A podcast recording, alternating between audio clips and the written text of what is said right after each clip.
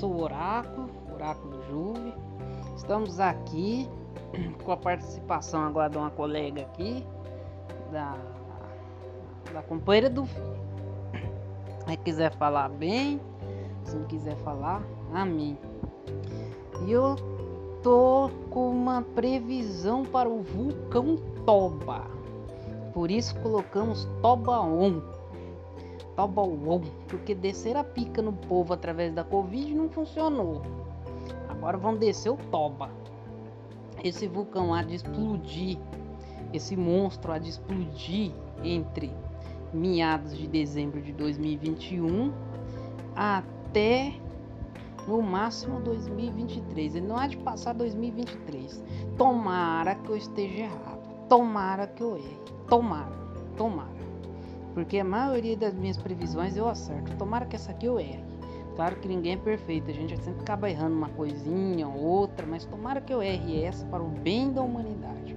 Se aquele monstro explodir, vai mostrar para os seres humanos quem é que manda na face da Terra. Eu acho meio difícil com os sintomas que tá tendo.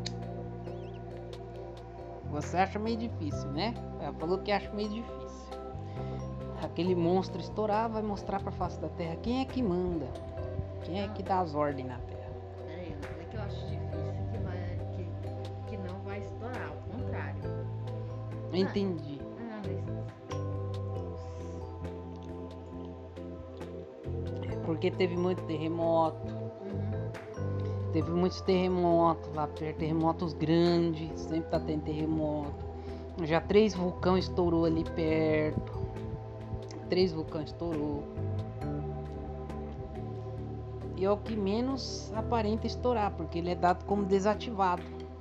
Ele é dado como vulcão desativado. Ele é dado como tensão verde. Ele é desativado. É um vulcão que não vai estourar mais. Ah, tudo bem. Tudo bem.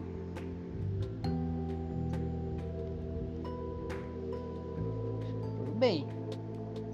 Ele é dado na cabeça do cientista, que falou que o clima na Terra, com o efeito global na Terra ia- que nós estamos vivendo, ia demorar 200 anos para acontecer, já caiu para 5. Mas.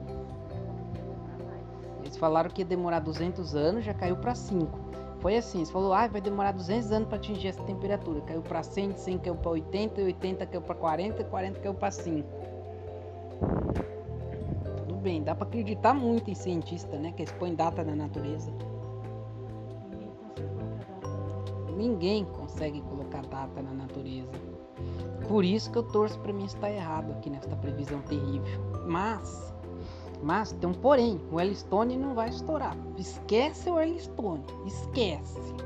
Aquele sim tá desativado, ele não vai estourar. Por quê? Tem um geyser que resfria ele, tem um monte de coisa ali que resfria ele, ele já tá cauterizado. O que, que é um vulcão cauterizado? É um vulcão que criou geyser. Criou geyser cauterizou, não estoura mais.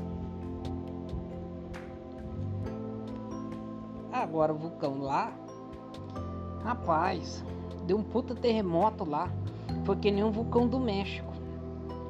E antes de dele estourar no México, deu terremotos no México, uns três anos antes. E aí já vem dando terremoto já faz tempo já. Aí estourou o Krakatoa. Mas se a casa tiver linkado a V do Krakatoa o vulcão Toba, bem provável ele não vai estourar não, mas é difícil ele não estourar pelo tamanho dele. Difícil ele não estourar. Então hoje estamos fazendo a previsão que o vulcão Toba vai estourar em dezembro de 2021 a no máximo 2023. Se passar 2023, essa previsão eu falei pela graça da, para, da humanidade, para a humanidade. Mas o Yellowstone não vai estourar. O Toba vai estourar primeiro. E ele já tá às portas para estourar, até porque é bíblico. É uma profecia bíblica. Pois aquele dia a lua ficará vermelha como sangue e o sol ficará preto como um saco de lixo. Saco preto de lixo. Ou seja, é bíblico. É uma coisa bíblica. Quem vai causar isso é o vulcão Toba. Quem vai fomentar isso na escritura é um vulcão Toba. Ou ele vai estourar pro bem, ou ele vai estourar proporcionalmente.